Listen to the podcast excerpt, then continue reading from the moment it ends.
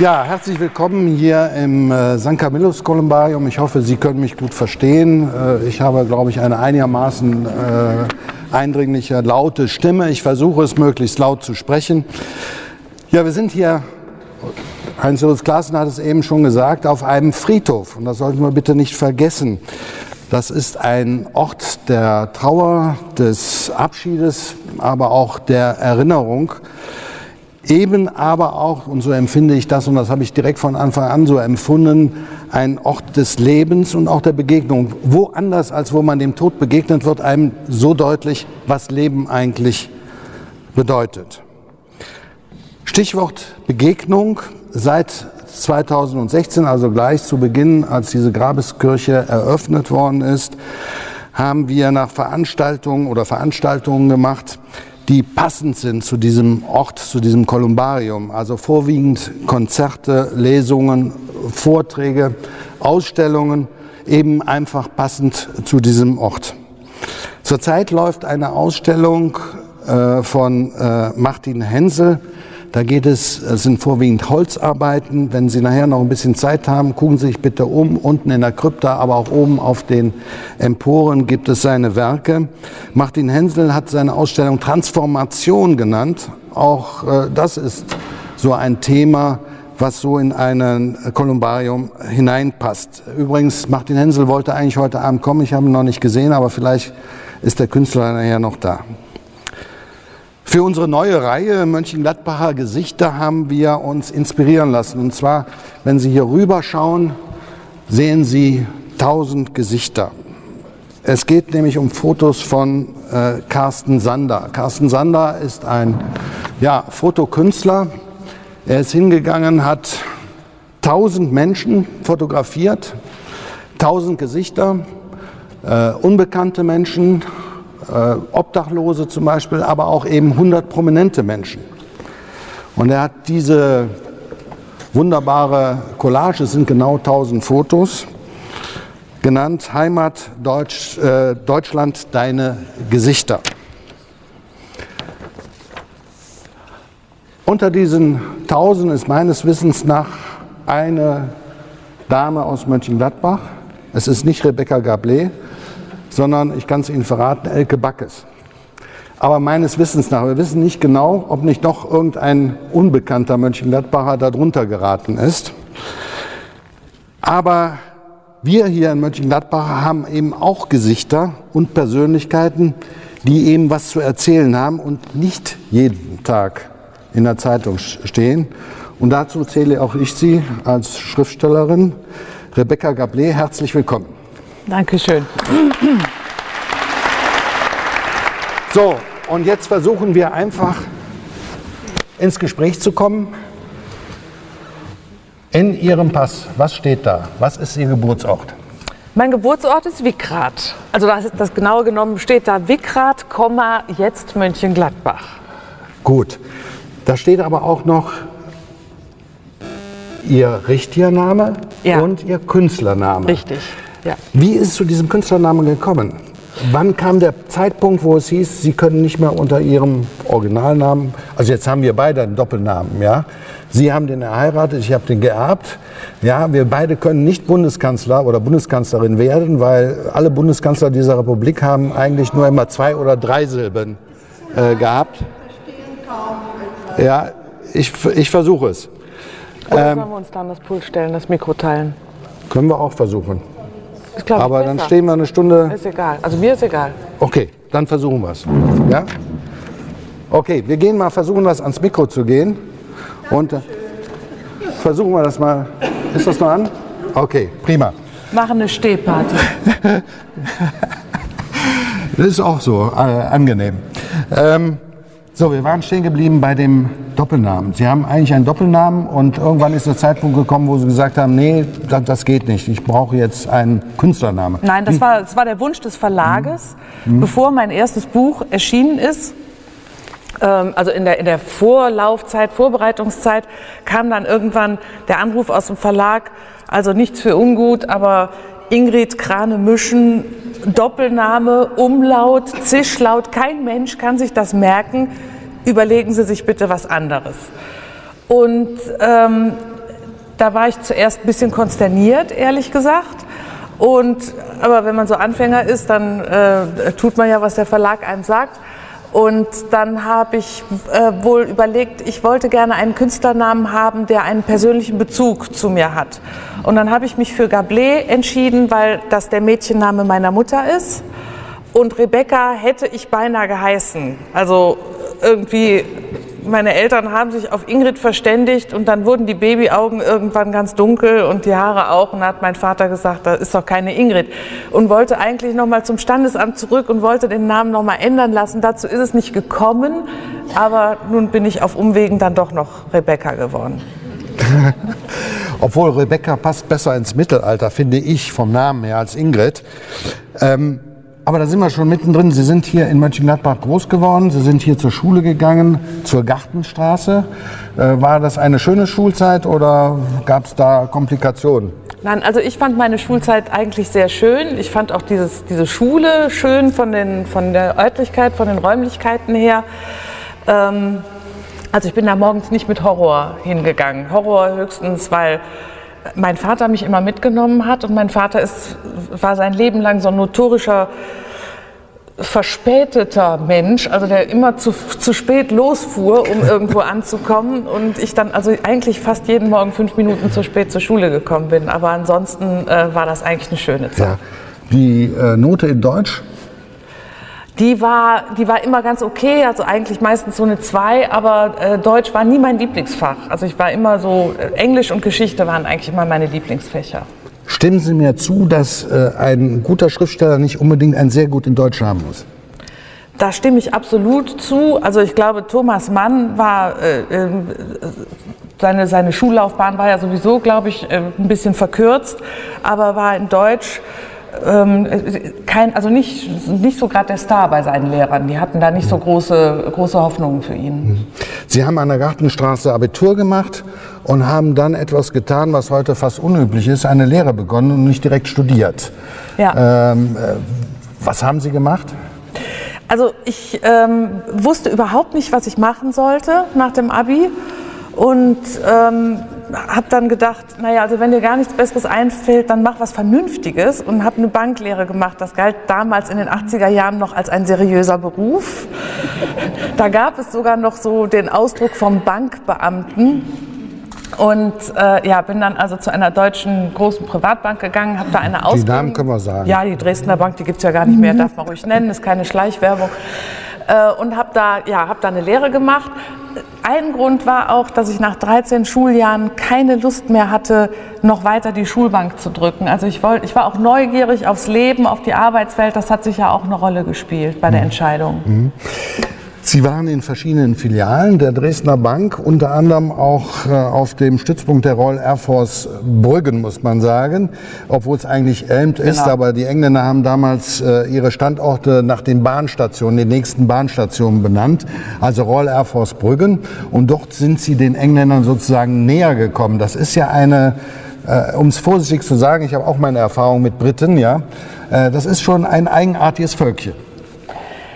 Naja, also ich würde sagen, die Briten insgesamt sind jetzt auch nicht eigenartiger als die Deutschen oder die Franzosen. Was natürlich schon sehr speziell ist, ist dieses, diese Welt der Berufsarmee. Das ist ja, ist ja so eine, ein Staat im Staat. Äh, ganz eng verknüpft mit der königlichen Familie, mit der, mit der Oberkommandierenden, also mit der Königin, wahnsinnig traditionell, unglaublich konservativ, ganz schrecklich klassenbewusst.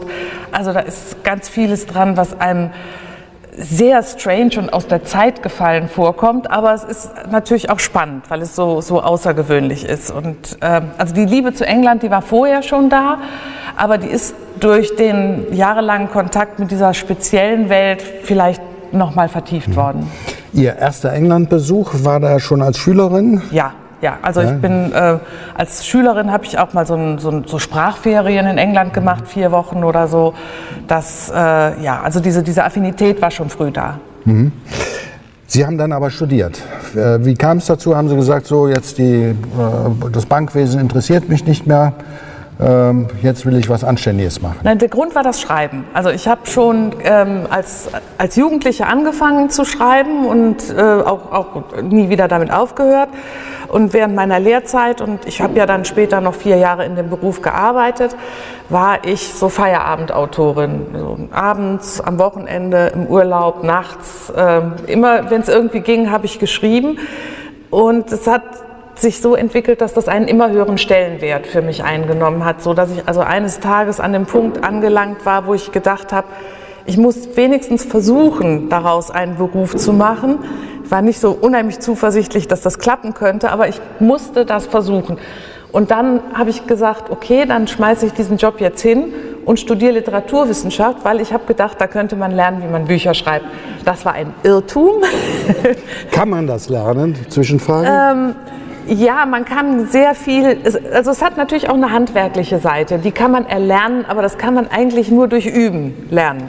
Also dass man, in irgend, dass man einen Kurs besucht für kreatives Schreiben, was ja so in, in den ähm, äh, englischsprachigen Ländern sehr weit verbreitet ist. Äh, ich glaube, dass man da vielleicht ja, bis zu einem gewissen Punkt gelangen kann, aber nicht darüber hinaus. Mhm. Das kann man wirklich nur durch Ausprobieren lernen. Mhm. Sie haben geschrieben, sind aber dann, äh, haben in Düsseldorf studiert, äh, Literaturwissenschaften. Genau, Anglistik als Hauptfach und Germanistik ja. als zweites. Äh, das haben Sie abgeschlossen äh, als äh, Magister, oder? Genau. Okay, und wie ist es dann weitergegangen? Also während des Studiums ist ähm, äh, mein erster Kriminalroman veröffentlicht worden. Also der war da schon relativ alt. Das war eine sehr lange und auch schmerzhafte Erfahrung, diese Verlagssuche. Die hat, glaube ich, ungefähr fünf Jahre gedauert. Und ich habe, wie alle, weit über 30 Absagen bekommen für meinen ersten Krimi. Entschuldigung, wie macht man das? Äh, packt man da das Manuskript in einen Briefumschlag und schickt es los an irgendeinen Verlag oder äh, war das früher so, dass man, äh, glaube ich, ein Exposé gemacht hat. Äh, war so hat, und ist immer noch so. Ist immer ja, so. Also genau. ein Exposé, äh, eine Seite so ungefähr. Äh, so stellt man sich den Inhalt vor, etc. etc. Und dann versucht man einen Verlag zu finden. Mit Textprobe. Mhm. Also nicht alle Verlage mhm. haben dieselben Wünsche, aber in der Regel ist es so, dass man mhm. dieses, dieses Exposé mit der Inhaltsangabe ähm, und, und eine Textprobe ein, einschicken muss. Und ich habe das immer in so einen, in so einen Schnellhefter getan äh, diese Dinger, die hinten äh, buntes Plastik haben und vorne drauf klares Plastik. Und da kann man ja sehen, ob die Seiten umgeblättert worden sind, weil die haben dann so eine Knickfalte. Und meistens kamen meine Exposés und Leseproben ohne diese Knickfalte zurück, mit so einem Formbrief, äh, passt nicht in unser Programm, viel Glück für die Zukunft, bla bla bla. Und das war natürlich unwahrscheinlich frustrierend. Also man schreibt da mit seinem Herzblut und ähm, die Spacken bei den Verlagen gucken noch nicht mal rein. Aber da, das ist ganz weit verbreitet, das erzählt jeder, da muss auch irgendwie jeder durch. Ähm, und ja, irgendwann während des Studiums kam dann der ersehnte Anruf vom Verlag, von der Lektorin, mit der ich bis auf den heutigen Tag zusammenarbeite, fast ein Vierteljahrhundert später. Ähm, Derselbe Verlag, wo Sie heute auch für Derselbe Verlag und auch dieselbe Lektorin, mhm. ja, dass sie meinen Krimi veröffentlichen wollte. Und Welches Datum hatten wir da? Äh, das weiß ich nicht, aber es war irgendwie, es war Herbst, November 94, aber Datum Nein, weiß sind ich so nicht mehr. Ja. Einschneidende Erlebnisse. Ja, auf jeden ne? Fall war ein mhm. einschneidendes Erlebnis, mhm. ja. Mhm. Jagdfieber hieß der erste Kriminalroman. Genau. Ähm, handelte auch aus dem Bankenwesen. Genau. Ja, hoch, heute auch hochaktuell eigentlich, könnte man eigentlich auch nochmal machen, aber damals ging es um ganz andere Dinge, glaube ich. Äh, um Betrug, Kriminalität ja, äh, genau. etc. War auch Mord im Spiel? Natürlich war auch Mord im Spiel, klar, war ja ein Krimi. Ja. Ähm, wie war der, äh, äh irgend, irgendwann kam ja dann äh, der Moment, wo das erste Exemplar kam mit Einschreiben. Können Sie sich daran noch erinnern? Daran kann ich mich noch erinnern, obwohl ich das Datum auch nicht mehr weiß. Scheinbar habe ich es nicht so mit Daten, es sei denn historischen. Ähm, also da kam dieser Karton mit den, hm? mit den 20 oder wie viele es waren, Belegexemplaren, die man als Autor eben bekommt. Und das war, es war ein ganz toller Moment natürlich, weil da wurde es dann Wirklichkeit. Vorher war alles Vorbereitung und ähm, blanke Theorie und dann kam der Karton mit den tatsächlichen Büchern. Das war sehr schön. Mhm. Aber davon leben konnten Sie noch nicht. Nein, genau. Die ersten Krimis haben sich eher übersichtlich verkauft. Und dann, ähm, ja, dann kam irgendwie mir der Zufall auch zu Hilfe. Also, ähm, also ich glaube, jeder Erfolg braucht auch immer so ein Quäntchen Glück. Es war dann so die Zeit, wo der erste große Boom des modernen historischen Romans war. Das fing an mit äh, Der Name der Rose von Umberto Eco. Dann kam der Medikus von Noah Gordon und äh, Die Säulen der Erde von Ken Follett. So ein Knaller nach dem anderen und auf einmal wollten alle nur noch historische Romane. Das war ganz en vogue. Und zur selben Zeit äh, bin ich im Studium zum englischen Mittelalter gekommen. Ich musste nämlich äh, als ich Anglistik studiert habe, die mittelalterliche englische Literatur als erstes Nebenfach mitstudieren. Dazu wurde ich gezwungen. Und zuerst fand ich das ganz schrecklich. Äh, und dann bin ich in die erste Einführungsveranstaltung gegangen und es war eigentlich Liebe auf den ersten Blick. Und ja, dann war auf, auf der einen Seite war äh, ähm, auf einmal diese, diese Aufregung über historische Romane und dann meine eigene Leidenschaft fürs Mittelalter, die ich da gerade entdeckte. Und habe ich gedacht, das könnte ich doch eigentlich auch mal probieren. Ich probiere jetzt auch mal einen historischen Roman zu schreiben. Und habe dann angefangen, ähm, hatte so eine Szene im Kopf mit einem Jungen, der in der Klosterschule ist und ist ganz unglücklich und reist aus dieser Klosterschule aus und wusste überhaupt nicht, was daraus werden sollte. Und ungefähr dreieinhalb Jahre später war dieses Manuskript 1600 Seiten lang und hieß Das Lächeln der Fortuna. Und der Verlag wollte es zuerst überhaupt nicht haben, weil es so schrecklich dick war und weil die Krimis sich ja auch nicht so toll verkauft hatten. Und meine Lektorin hat es dann aber durchgesetzt, dass der Verlag es trotzdem mit diesem Buch versucht hat. Wir haben dann gemeinsam 300 Seiten rausgekürzt. Das ist schwer. Ja, das war mhm. nicht so ganz, aber es war auch nicht so schwer, wie man sich vorstellt. Also dieses Buch war definitiv zu lang. Also ein Buch von 1600 Seiten kann man immer kürzen. äh, ja, und dann ist es erschienen und äh, ja, ist eingeschlagen. Ähm, wir rätseln heute noch, warum genau. Ähm, Lag es am Genre, also an diesem Historienroman? Mittelalter, was die Leute irgendwie fasziniert, dieses Mittelalter, obwohl es eine schrecklich dunkle, schwierige äh, Zeit war. ja, das, ne? ähm, es gab Pest, es gab Unwetter, es gab Klimakatastrophen schon im Mittelalter. Nicht ähm, so schlimm wie heute. okay, das müssen wir gleich noch näher erläutern. Aber warum haben die Leute das geliebt? Das war ja Mitte der 90er Jahre? Genau, das war 1997. Hallo Detlef, schön dich zu sehen. Hallo Detlef. ähm, ja, also ich glaube, es kamen einfach viele Gründe zusammen. Es war gerade immer noch dieser Hype des historischen Romans, das hat natürlich geholfen. Dann ähm, hatte das Buch ein wunderschönes Cover, finde ich, finde ich heute noch, ist eines meiner schönsten Cover. Ähm, dann war es so dick, selbst nachdem wir es gekürzt hatten, war es so dick, dass zwei übereinander schon ein Stapel waren.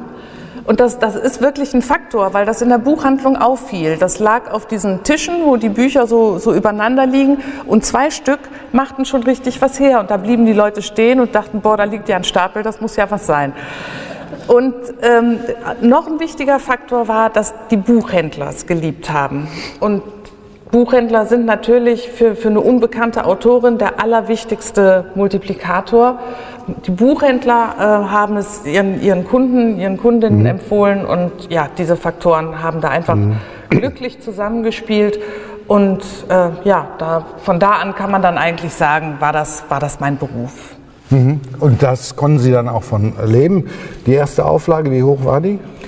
Ich habe keine Ahnung. Das, äh, damals hat der Verlag seinen Autoren nicht gesagt, wie hoch die mhm. Auflagen waren. Unmöglich eigentlich, aber war so. Wurde nicht aber, nach Buch abgerechnet? Ja, doch, natürlich. Ja, ne? Nachher sieht ja, man das dann, ja, klar. Aber ich weiß, dass das im November erschienen ist und äh, zwei Wochen vor Weihnachten war die erste Auflage schon ausverkauft. Und da habe ich schon gemerkt, wow, das ist jetzt irgendwie anders als bei den Krimis. Und dann haben sie ganz schnell nachgedruckt, damit das Weihnachtsgeschäft noch, damit man wenigstens noch ein bisschen was vom Weihnachtsgeschäft mhm. mitbekam. Und dann im März, werde ich nie vergessen, ich stand draußen im Garten und habe das Gartenhäuschen angestrichen und hatte das Telefon irgendwie in der Hosentasche und das Telefon klingelt und meine Lektorin war dran und sagte, wir müssen schon wieder nachdrucken. Und da wurde ich dann ganz kribbelig, weil da habe ich gemerkt, hier passiert irgendwas ganz Außergewöhnliches. Außergewöhnlich deswegen auch, weil in der Bundesrepublik jährlich ungefähr 70.000 bis 80.000 Titel erscheinen und da so einen Treffer zu landen, das ist schon sehr, sehr äh, ungewöhnlich. Mittlerweile sind es 16 Bücher, glaube ich. Oder sind es schon mehr? Nee, ich glaube, stimmt, ja. 16 Bücher in der Gesamtauflage von 5,5 Millionen Exemplaren. Wir haben was geweisert. Ich habe auch ein Buch geschrieben, waren aber nur 5000 Exemplare. Ja? Also äh, meine Hochachtung. Wenn Sie, und die Journalie oder die Presse benennt Sie die Königin des Mittelalters, wenn Sie das hören, was macht das mit Ihnen? Ach, also was macht das mit mir? Es war natürlich ein Glücksfall. Das, das hat irgendjemand äh, mal in der Welt am Sonntag geschrieben vor, vor langer, langer Zeit und es ist einfach haften geblieben. Es gibt schlimmere Beinamen, die an einem haften bleiben können. Es, es hat sicherlich nicht geschadet, aber äh, naja, also äh, dass, dass es mich nun so mit Stolz erfüllt oder so, kann ich eigentlich auch nicht sagen. Das sind andere Sachen. Zwei Dinge wollen wir jetzt besprechen. Einmal, ähm, wie Sie an den Stoff kommen ja, und wie Sie arbeiten. Sie arbeiten an zwei Standorten. Wie sieht Ihr, äh, Ihr Schreibzimmer aus sozusagen, Ihr Büroraum? Können Sie das mal beschreiben? Wie sieht Ihre tägliche Arbeit aus? Und wie bereiten Sie so ein Buch vor? Also das wird jetzt ein längerer äh, Beitrag von Ihnen, ja. Äh, dazu gehören auch Recherchereisen, wo ich auch weiß, dass Ihr Mann äh, da mitfährt und eine wichtige Rolle spielt. Und davon möchten wir jetzt gerne was erfahren. Ja, also mein Arbeitsplatz besteht eigentlich nur noch aus einem Computer. Das hat sich auch sehr gewandelt, obwohl ich immer noch viel mit Papierbüchern arbeite ähm, ist es inzwischen aber auch oft so, dass ich die Texte einscanne, weil, wie Sie sagen, ich pendel ja zwischen zwei Wohnorten und dann ist es einfacher, die, die Texte, die ich brauche für die Recherche, auch in digitaler Form zu haben. Äh, also es ist relativ unromantisch, so dieses dieses Bild, was man sich vielleicht so macht von der Autorin in der Rüschenbluse, in der Bibliothek, die vielleicht mit Feder auf Papier schreibt und irgendwo knistert ein Kaminfeuer. Nein, überhaupt nicht. Es, ist, äh, es fehlt die Tasse Tee noch. Die Tasse Tee, genau. es ist ein relativ nüchterner Arbeitsplatz, also was äh, unabdingbar für meine Arbeit ist mein Recherchematerial und Ruhe. Das ist ganz wichtig. Also ich, ich muss ungestört sein, damit ich kreativ sein kann. Und äh, wo das ist, also ob das in meinem Zuhause in, in Wickrad ist oder in meinem Zuhause in Mallorca oder in einem Hotelzimmer, das ist im Grunde wurscht. Weil ich, wenn ich in meinen, ähm, in meinen Roman eintauche, eigentlich sowieso nicht mehr so richtig mitkriege, wo ich bin. Meine Themen finde ich meistens über eine historische Frage, also irgendein historisches Thema, weckt mein Interesse, weil ich was wissen will. Also ich gebe einfach mal ein Beispiel. Ähm, so um das Jahr 1330 herum, um den Ausbruch des Hundertjährigen Krieges zwischen England und Frankreich, haben die Kaufleute in England auf einmal einen ganz neuen Stellenwert bekommen. Die waren vorher, ähm, standen sie immer im Schatten des Adels und, aber im Zusammenhang mit diesem Kriegsausbruch sind sie so äh, gesellschaftlich enorm aufgewertet worden. Und da haben sich ganz außergewöhnliche Karrieren ergeben, also so ein bisschen wie man sich das von Amerika immer vorstellt, vom Tellerwäscher zum Millionär. Und ich wollte gerne wissen, warum? Was waren das für, äh, für, Vor, äh, für Vorzeichen in dieser Zeit, die das ermöglicht haben? Und das habe ich erforscht und fand das wahnsinnig spannend und da ist ein Romanthema draus geworden. Und das ist ganz typisch für meine Romane. Und wenn ich so ein Thema gefunden habe, dann besorge ich mir die ganze einschlägige Literatur dazu, also so ähnlich, als wollte ich eine wissenschaftliche Arbeit darüber schreiben. Und dann lese ich und lese und lese und lese, so zwei, drei Monate lang. Und dann plane ich den Handlungsablauf aber relativ grob und plane meine Figuren sehr, sehr genau. Ich schreibe so Dossiers, über meine Figuren. So, so, ich glaube, so ähnlich wie die Stasi das gemacht hat. Nur, dass meine Figuren halt erfunden sind. Und dann lege ich los. Und zwei Jahre später bin ich fertig, wenn alles gut gelaufen ist. Recherchereisen, da haben wir nicht drüber gesprochen. Ach so, ja, also Sie müssen jetzt so erzählen, wie wichtig Ihr Mann ist. Ja, die ja? Recherchereise ist immer die Sahneschnitte von der Recherche natürlich, was zum einen natürlich an der tollen Begleitung liegt, aber es ist auch ein ganz wichtiger Faktor für, ähm, ja, für die, ich muss mich versichern an den, an den Schauplätzen des Romans, dass ich auch alles richtig hinbekommen habe. Viele, viele Schauplätze gibt es natürlich nicht mehr, aber es gibt ja noch sehr, sehr viele Burgen in England, die auch Schauplätze der Romane sind. Und man kann sich das alles angucken auf Google Earth oder kann es in Büchern nachlesen, aber es ist halt doch nicht dasselbe ähm, wenn, man, wenn man hinfährt und eben die Schritte zählen kann, wie weit ist es vom Burgtor bis zum Flussufer oder wie sieht das Mauerwerk aus in der Abendsonne. Solche Dinge finde ich ganz wichtig, um das dann auch authentisch beschreiben zu können. Und ich habe so einen Fimmel, also wenn ich in, in einer alten Burg bin, dann muss ich immer einmal so die Hand auf die Steine, auf das Gemäuer legen und mir vorstellen, dass jetzt Richard Löwenherz seine Hand vielleicht auf genau diesen Stein auch mal gelegt hat. Und dadurch stelle ich eine Verbindung zu der Zeit her, von der ich erzähle, eine emotionale Verbindung. Und das ist auch wichtig. Mhm. Also man kann Fug und Recht von Ihnen behaupten, Sie seien äh, detailverliebt, bis ins letzte äh, ja, Punkt und Komma sozusagen. Äh, Sie wären auch eine gute Kriminalistin geworden, wenn Sie so viel Details wissen wollen. Äh, ja, vielleicht. Ich finde Kriminalistik auch ein sehr interessantes ähm, Fachgebiet. Ich glaube, ja, ich glaube, man muss schon detailversessen sein, wenn man historische Romane schreibt oder generell, wenn man Romane schreibt. Aber ähm, man kann ja in, in einem historischen Roman sich nicht darauf beschränken zu sagen, äh, an dem und dem Tag hat die und die Schlacht stattgefunden und der eine hat gewonnen und der andere hat verloren. Das ist ja, ähm, das ist ja zu dünn. Was, was die Leserschaft, glaube ich, wissen will, ist, ähm, in was für Betten haben die Leute geschlafen? Was, haben die, was hatten die für Kleidung? Was haben die gegessen? Aber vor allem auch, wie haben sie getickt? Ich glaube, das ist das Allerwichtigste. Und das, ja, das ist, kann man rausfinden, aber ist halt ein bisschen mit ein bisschen mehr Mühe verbunden, als jetzt rauszukriegen, wer die Schlacht gewonnen hat. Mhm. Waren die Menschen im Mittelalter glücklich, glücklicher? Was glauben Sie? Also ich glaube nicht, dass sie glücklicher waren als wir. Ich glaube aber auch nicht, dass sie unglücklicher waren als wir.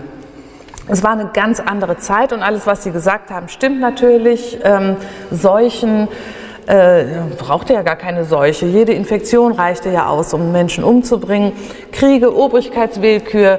Äh, es, war, es war sicherlich äh, ein, eine schwierige Zeit, äh, eine, eine harte Zeit und das, und das Leben war eigentlich in jeder Sekunde bedroht.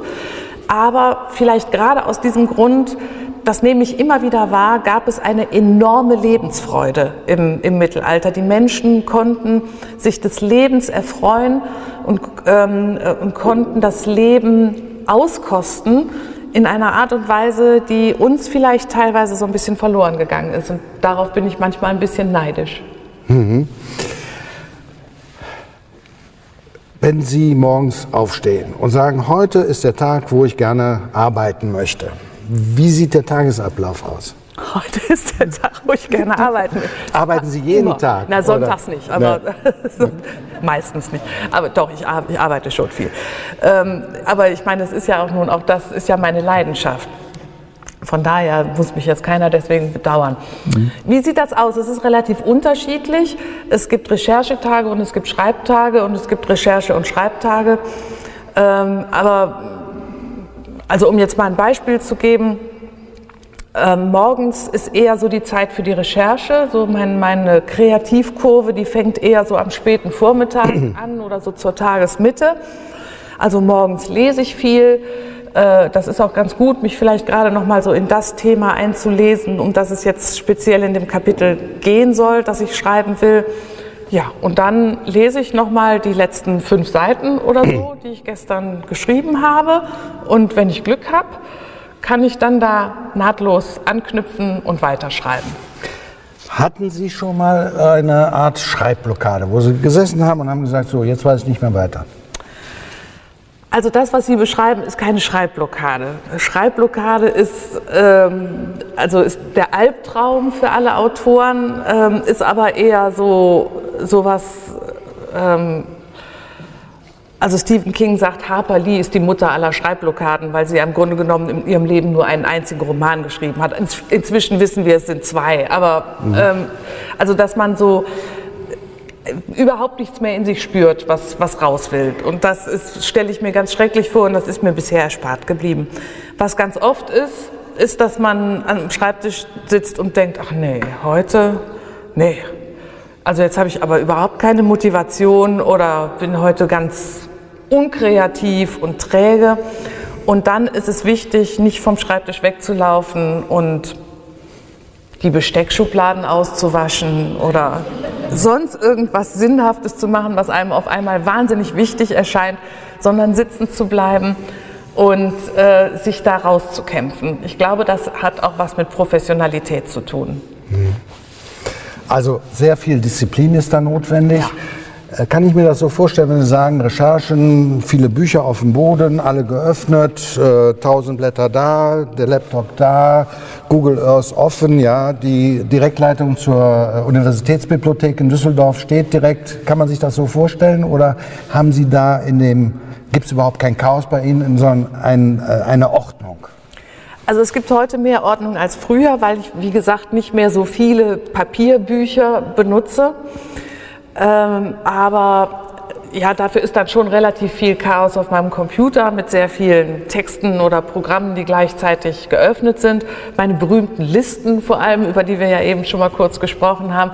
Also ich, ähm, ich recherchiere so, dass ich ein Fachbuch lese über, über ein bestimmtes Thema und dann ähm, mache ich mir eine Tabelle, wo also drin steht auf Seite 5 ähm, wird, steht, wie viel Geld Lebensmittel im 14. Jahrhundert kosteten. Und auf Seite 6 steht, wie viel Möbel im 14. Jahrhundert kosteten. Also ich habe dann die Seitenzahlen mit so ein paar Schlagworten, weil wenn ich dann in zwei Monaten nochmal nachgucken will, was denn die Lebensmittel im Jahr 1330 gekostet haben, dann kann ich in der Liste nach dem Schlagwort Lebensmittel suchen und finde die Belegstelle im entsprechenden Fachbuch.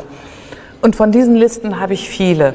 Und dann habe ich noch Listen, die mir zeigen, welche meiner Romanfiguren in welchem Jahr wie alt ist und so weiter und so weiter. Also ich bin so ein bisschen so ein Listenfreak und da kann auch außer mir keiner durchblicken. Das ist schon ziemlich chaotisch. Und dann habe ich ganz viele Texte geöffnet, also mein Manuskript und meine Figurendossiers und äh, ja, also man sieht, es, es, fällt nicht so ins Auge, aber es ist schon ein ziemliches Chaos. Mhm. So ein Buch dauert dann so ungefähr zwei Jahre. ähm, wie kann man Kreativität erzeugen? Haben Sie da einen Tipp für Leute, die kreativ arbeiten müssen? Ähm, ich glaube, jeder und jede muss rausfinden, was so die perfekte Atmosphäre ist, um äh, die eigene Kreativität entfalten zu können. Also ich sagte ja eben schon mal, für mich ist das dieses, diese Ruhe, diese Ungestörtheit, die, die ganz wichtig ist. Andere Kollegen weiß ich hören Filmmusik, die dann ähm, irgendwie dadurch, dass sie so ja, emotional meistens ist, äh, so den kreativen Fluss ähm, äh, ähm, startet. Das ist ganz, ganz unterschiedlich. Ich glaube, das ist wichtig, dass man das für sich selber rausfindet. Und was ich gerade schon erwähnt habe, und das, das klingt so banal, aber man darf es nicht unterschätzen, man muss sitzen bleiben und sich durchbeißen, wenn es nicht klappt, weil die Kreativität, die ähm, einem abhanden gekommen ist, kommt unter Umständen nach einer Viertelstunde wieder, wenn man sich weiter mit dem Text oder was immer man nun gerade Kreatives erschafft, befasst. Drinbleiben, dranbleiben, dran weiter basteln, dran rumwerkeln und irgendwann platzt der Knoten und es geht weiter. Mhm. Ich kann mir vorstellen, dass Sie ein Feedback brauchen. Ich kann mir nicht vorstellen, dass Sie zwei Jahre schreiben und dann das Manuskript geben und sagen, so Leute, die und die, lest das bitte und sagt mir was. Wie funktioniert das bei Ihnen? Also ich habe eine Gruppe von Testlesern, die ähm, das Manuskript also in so Häppchen von 200 Seiten, sagen wir mal, bekommen und lesen.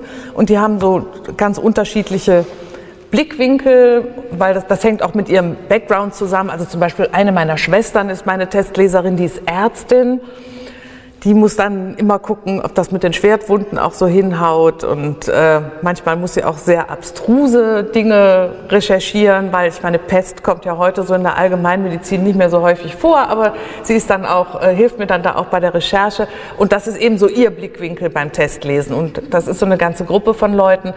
Und das ist schon, ähm, das ist auch wichtig. Das ist auch Inspiration, wenn da das Feedback von den Testlesern kommt. Mhm. Ich versuche jetzt den Sprung zu machen, damit wir mal nach Mönchengladbach kommen. Ähm, Sie arbeiten hier in Mönchengladbach, in Wickrath können wir glaube ich äh, sagen. Sie wohnen da noch. Und äh, auf Mallorca, ungefähr pari pari. Wo arbeitet es sich, wo lebt es sich besser?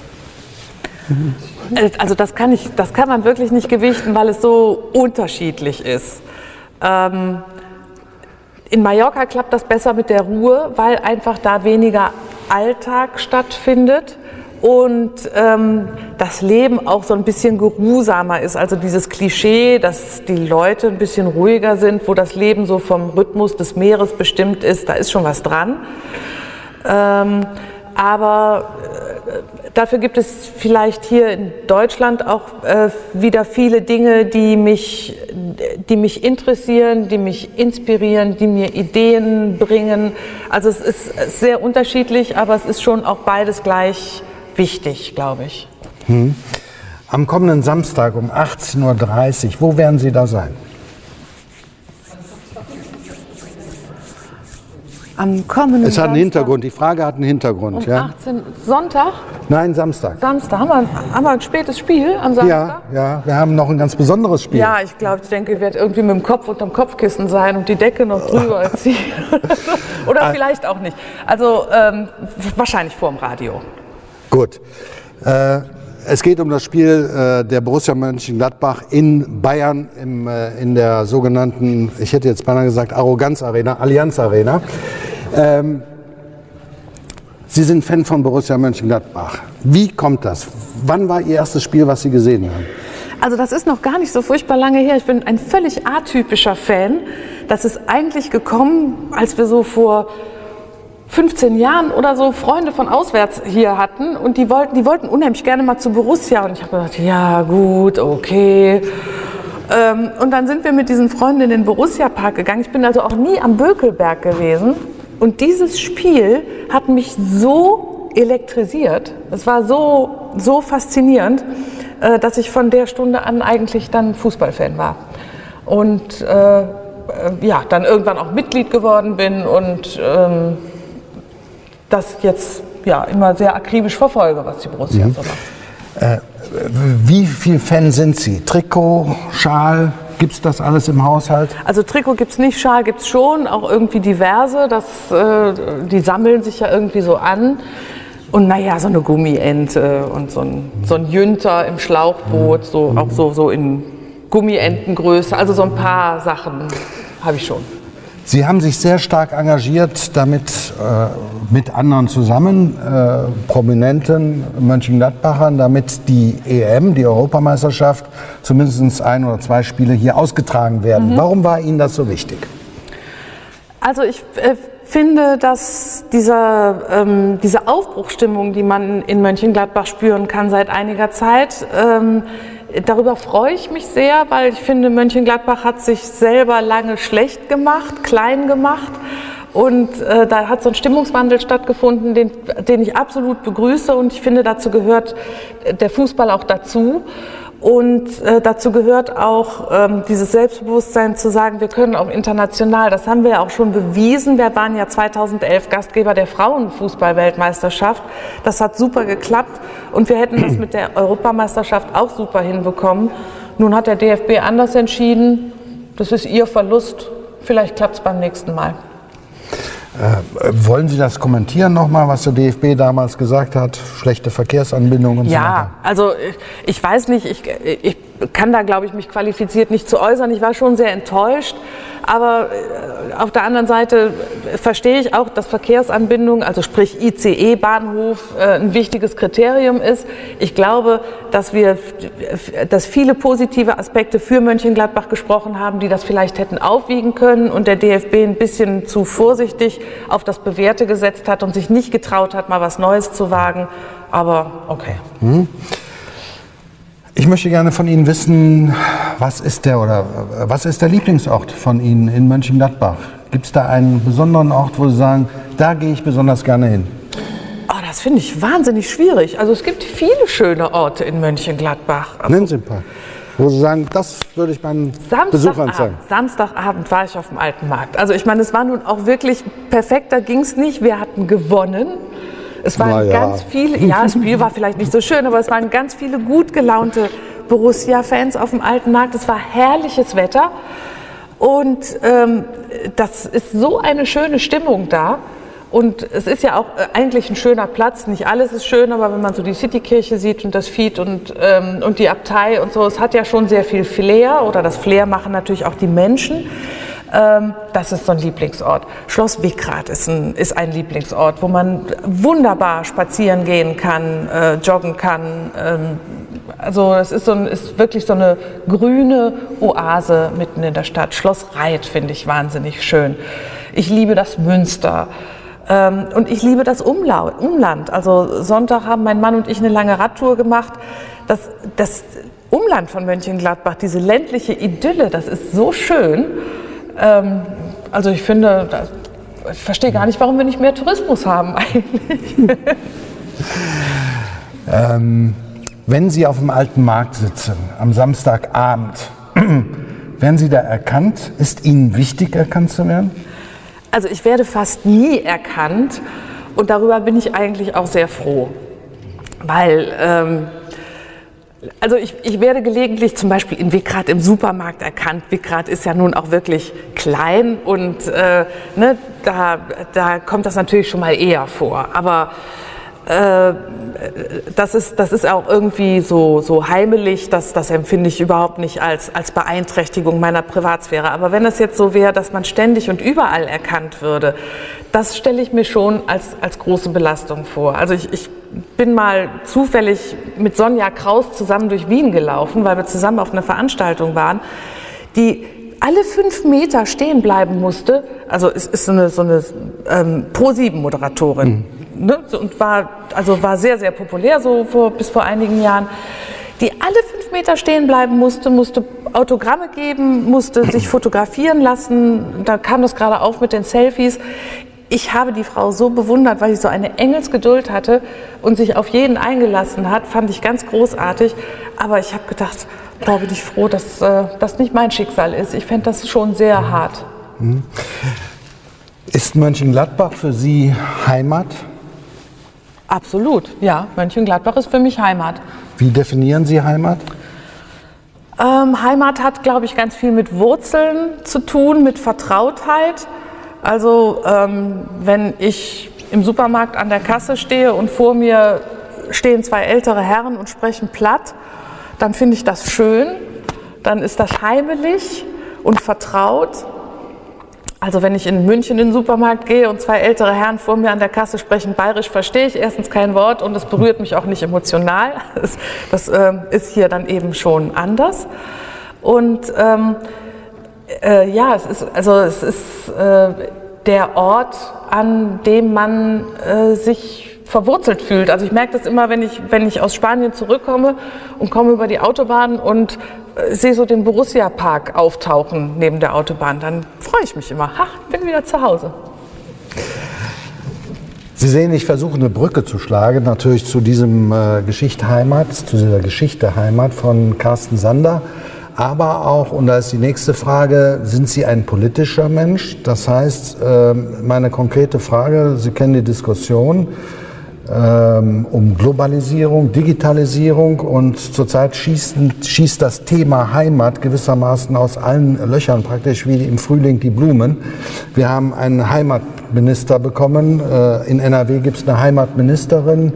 Das Thema Heimat steht ganz oben auf der Agenda. Warum eigentlich? Also ich glaube, das wäre das wär ein Thema für einen eigenen Abend. Das ist ein sehr, sehr komplexes Thema. Ja, ich bin ein, ein politischer Mensch und ähm, ich glaube, jeder, der, der Politik wahrnimmt, äh, ist natürlich auch besorgt über, ähm, über die äh, Entwicklungen in der Politik und auch über ähm, über den, rechten Rand, der ja auch versucht, dieses Heimatthema für sich zu beanspruchen, für sich zu vereinnahmen. Darum finde ich es auch ganz wichtig, dass ähm, normale Menschen, äh, die eben nicht diese, äh, diese ausgrenzende und rassistische ähm, Agenda haben, sich mit dem Begriff Heimat auseinandersetzen und den positiv besetzen. Von daher finde ich das eigentlich ganz positiv, dass auf so vielen Ebenen in der Politik, in den Medien über den Begriff Heimat äh, diskutiert wird. Mhm. In einem Ihrer Bücher habe ich gelesen, äh, da sagen Sie, eine Globalisierung hat eigentlich auch schon im Mittelalter äh, stattgefunden. Eine Art Globalisierung durch die Seefahrt und mhm. die Leute waren unterwegs. Ähm, warum, ja, nochmals die Frage, warum glauben Sie, hatten die, erstens hatten die damals Angst davor, vor dieser Globalisierung? Oder ähm, warum gibt es heute so viele Menschen, die sagen, oh, ich, ich habe den Überblick verloren? Also das kann man sicher nicht, sicher nicht vergleichen. Es war so eine Art Globalisierung durch, ähm, durch die Eroberung der, der Meere. Durch, also Kolumbus hat die neue Welt entdeckt, die arme neue Welt wollte gar nicht entdeckt werden, wurde nicht gefragt. Das hat diesen, diesen Boom ausgelöst. Alles strömte in die, in die neue Welt, um, um sie halt auszubeuten. Das zog nach sich das Phänomen der unfreiwilligen Migration. Also äh, millionenfach wurden Menschen aus Afrika entführt und wurden nach, äh, ähm, auf den amerikanischen Kontinent in die Sklaverei verkauft. Das war eine, eine, eine globalisierte und auch teilweise unfreiwillig mobile Gesellschaft, wo auch jede Woche was Neues passierte, so ähnlich wie im Internet. Ähm, aber es war trotzdem, glaube ich, noch sehr viel überschaubarer als, ähm, als die äh, Globalisierung, mit der wir es heute zu tun haben. Und vor allem waren die Veränderungen nicht so schnell. Ich glaube, das ist es, was uns heute manchmal so den Atem verschlägt. Dass ähm, die Welt, wenn, wenn ich heute Abend ins Bett gehe und morgen früh aufstehe, die Welt unter Umständen schon wieder eine völlig andere geworden mhm. ist. Ich nochmal mit Ihnen nach Mönchengladbach zurückkehren möchte. Ich weiß, Sie sind äh, bei Facebook aktiv. Frage, warum? Ja, äh, bekommen Sie ein Feedback von Ihren äh, Lesern, Leserinnen? Sind es übrigens mehr Leserinnen als Leser? Das würde mich gerne auch interessieren. Und äh, wie schätzen Sie die, derzeit die Diskussion ein? Ähm, ist es gefährlich, mit Facebook zu arbeiten oder nicht? Äh, auf jeden Fall ist Facebook gefährlich. Facebook ist eine Datenkrake und will alles über uns wissen und alles, was es über uns erfährt, will es äh, gewinnbringend weiterverkaufen. Das wissen wir aber nicht erst seit letzter Woche, sondern das wussten wir eigentlich immer schon. Ich denke, entscheidend ist, dass wir ähm, bewusst mit dem umgehen, was wir auf Facebook von uns preisgeben. Ähm, ich bin auf Facebook präsent in erster Linie für meine Leserschaft, weil ich seit einigen Jahren keine Lesereisen mehr mache und dadurch die Möglichkeit des direkten Austauschs zwischen Autorin und Leserschaft, ähm, also eine ganz wichtige Möglichkeit ist weggefallen. Und da ist Facebook ähm, ja, also ich glaube wenigstens teilweise ein Ersatz, weil man da doch ähm, fast dialogisch sich auch austauschen kann. Ist jetzt anders, als wenn Leser mir eine E-Mail schreiben und ich die zwei Tage später beantworte. Auf Facebook geht es doch alles ein bisschen flotter und, und direkter. Äh, und also mir macht es sehr viel Spaß und ich glaube, vielen von den Leserinnen und Lesern macht es auch Spaß und ich empfinde das schon als Gewinn. Äh, und um die Frage zu beantworten, das sind ungefähr zu 60 Prozent Leserinnen und 40 Prozent Leser. Mhm. Ich möchte nach Mönchengladbach zurückkehren. Die Frage ist, was ist gut an Mönchengladbach, ja, und was könnte Mönchengladbach noch besser machen? Ich frage nicht danach, was schlecht in Mönchengladbach ist. Ja, ein, ein weites Feld. Also ich, ich finde gut an Mönchengladbach, äh, wie ich eben schon mal erwähnt habe, dieser frische Wind, den man, ähm, den man überall spürt.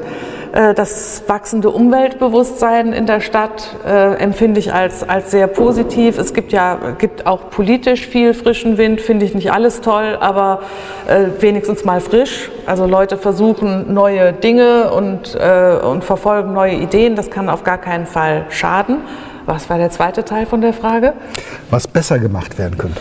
Was besser gemacht werden könnte, wäre, dass diese mordsmäßige Mauer, die so viele Gladbacher noch in ihren Köpfen haben, die Altgladbach von Reit trennt, endlich mal eingerissen wird.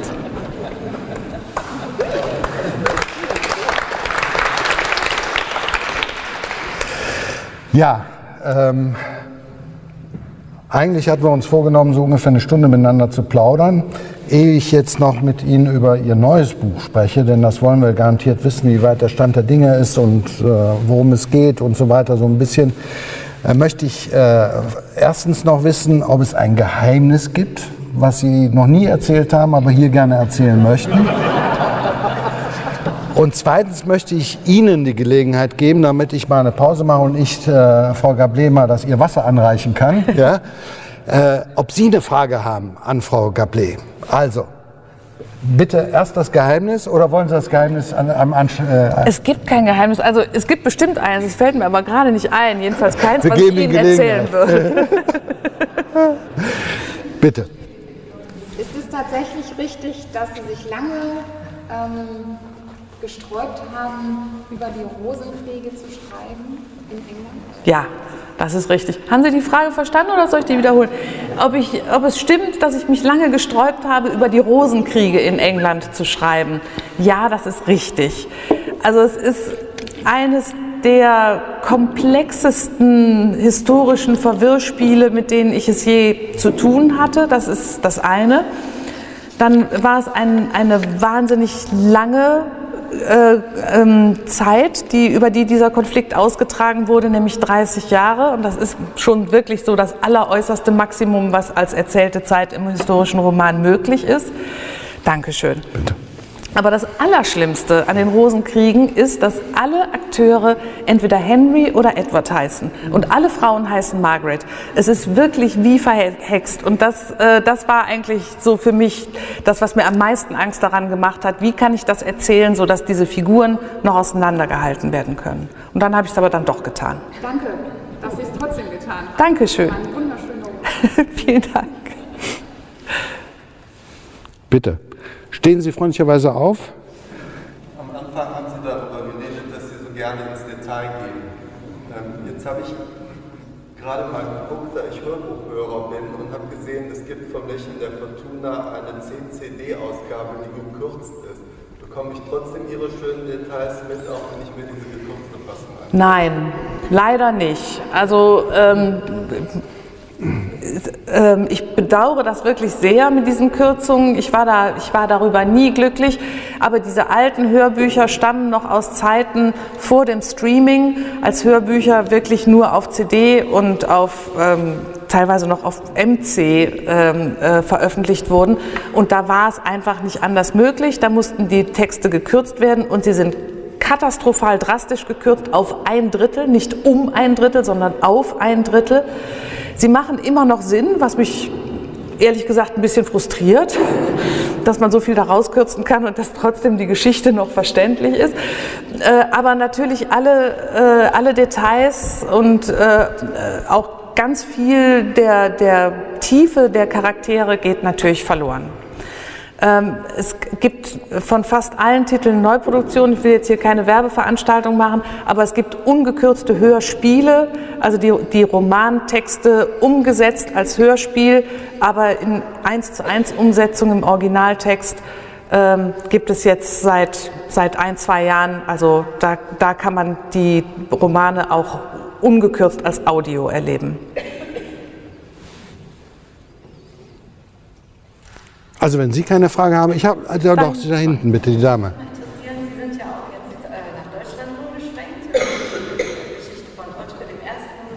Ich fand die, fand die auch sehr, sehr faszinierend. Und wie ist das insgesamt auf Ihre Leserschaft übergegangen? Haben, waren, haben Sie genauso viele Verkäufe gehabt oder haben die sich doch mehr auf die englischen Romane Aha. Erstaunlicherweise nicht. Ich hatte damit gerechnet, dass das äh, vielleicht nicht so ein großes Publikum finden würde mit der, mit der deutschen Geschichte, weil wir ja aus gutem Grund mit unserer eigenen Geschichte äh, doch so ein bisschen fremdeln. Äh, aber das war, das war nicht der Fall. Also die sind ähm, mit großer Neugier und, und viel Interesse aufgenommen worden vom Publikum, eigentlich genauso wie die, wie die England-Romane auch. Sie nochmal, gerne. Eine technische Frage. Benutzen Sie eine spezielle Autorensoftware und wenn ja, welche? Nein. Also ich habe es versucht, ich habe es mit Papyrus versucht und äh, war nach zwei Stunden so Kollege. genervt, weil ähm, eigentlich, in, ich habe zwei Stunden in dieser Einführung gelesen und da stand immer noch nicht, wie ich nun mein Word-Dokument in dieses bescheuerte Papyrus übertrage.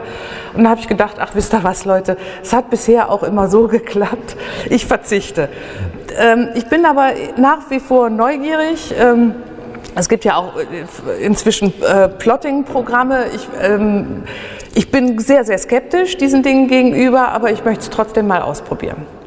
Haben Sie da Erfahrung mit? Nee, noch nicht, aber deswegen suche ich ja nach Leuten, die Erfahrung haben. Okay. Ich hätte noch eine Frage. Was bevorzugen Sie? So ein richtiges haptisches Buch? Oder vielleicht den Kindle oder so ein, so ein Lesegerät, so eine Tafel, wo man irgendwas drauf lesen kann? Ich bevorzuge das Papierbuch, äh, weil ich viel aufmerksamer lese, wenn ich, ähm, wenn ich Buchstaben auf Papier lese. Warum, verstehe ich nicht, aber ich höre das auch immer wieder aus der Leserschaft, dass es ganz vielen Leuten so geht.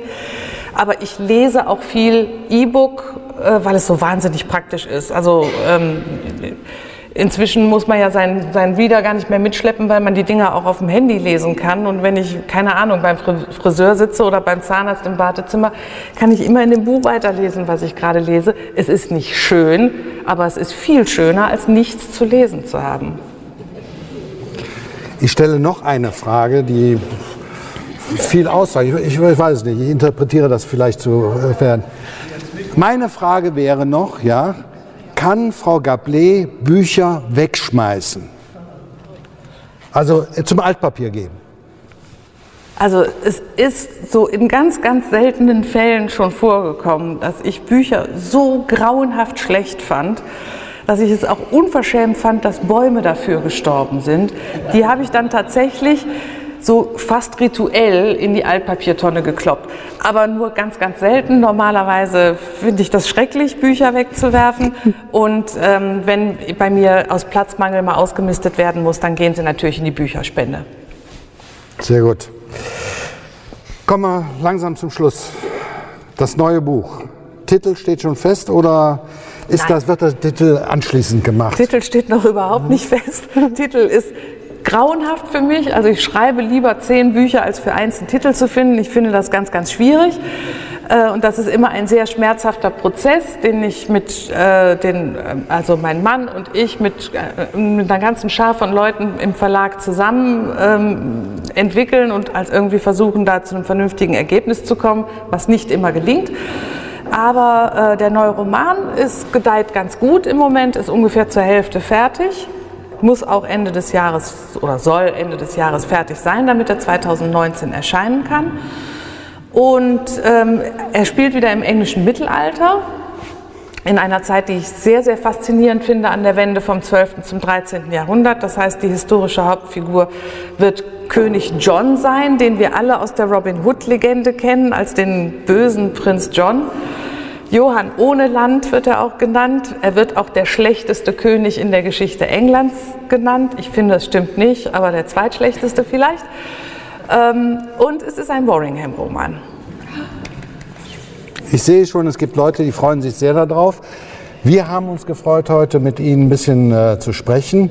Wir haben eine sehr sympathische Rebecca Gablet kennengelernt, die sehr diszipliniert ist, die sehr akribisch arbeitet, die sehr Geteig, äh, detailgetreu äh, ist, äh, die liebend gerne auf Mallorca lebt, aber auch ebenso gerne in äh, Wickrad, die Mönchengladbach klasse findet, die Borussia gut findet natürlich.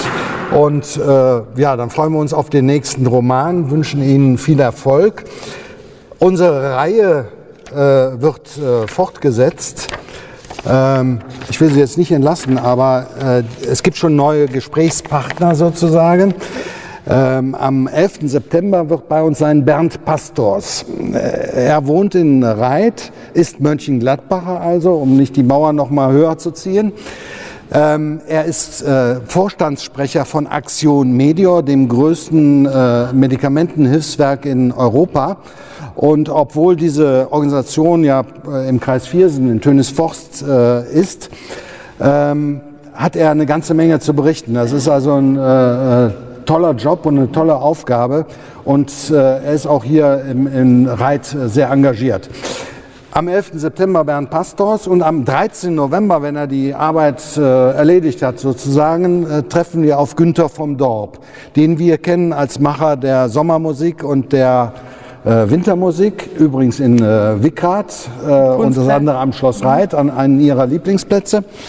Ja, äh, auch er wird äh, uns eine Menge erzählen haben, wie er vom Tanzlehrer zum WDR 4 Moderator geworden ist. Herzlichen Dank, Frau Gablé. Wir haben noch, und jetzt kommt wieder die, die Mauer. Also erstens ein paar wunderschöne Blümchen für Sie. Wunderschön. Ja. Vielen Dank. Herzlichen Dank.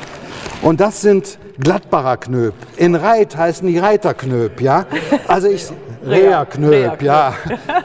Ich weiß nicht, ob es in Wickrad Wickrater Knöp gibt, aber ich glaube nicht, denn die haben da keine Filiale. Dankeschön. Dankeschön. Herzlichen Dank, ja. Vielen Dank Dank. fürs Kommen.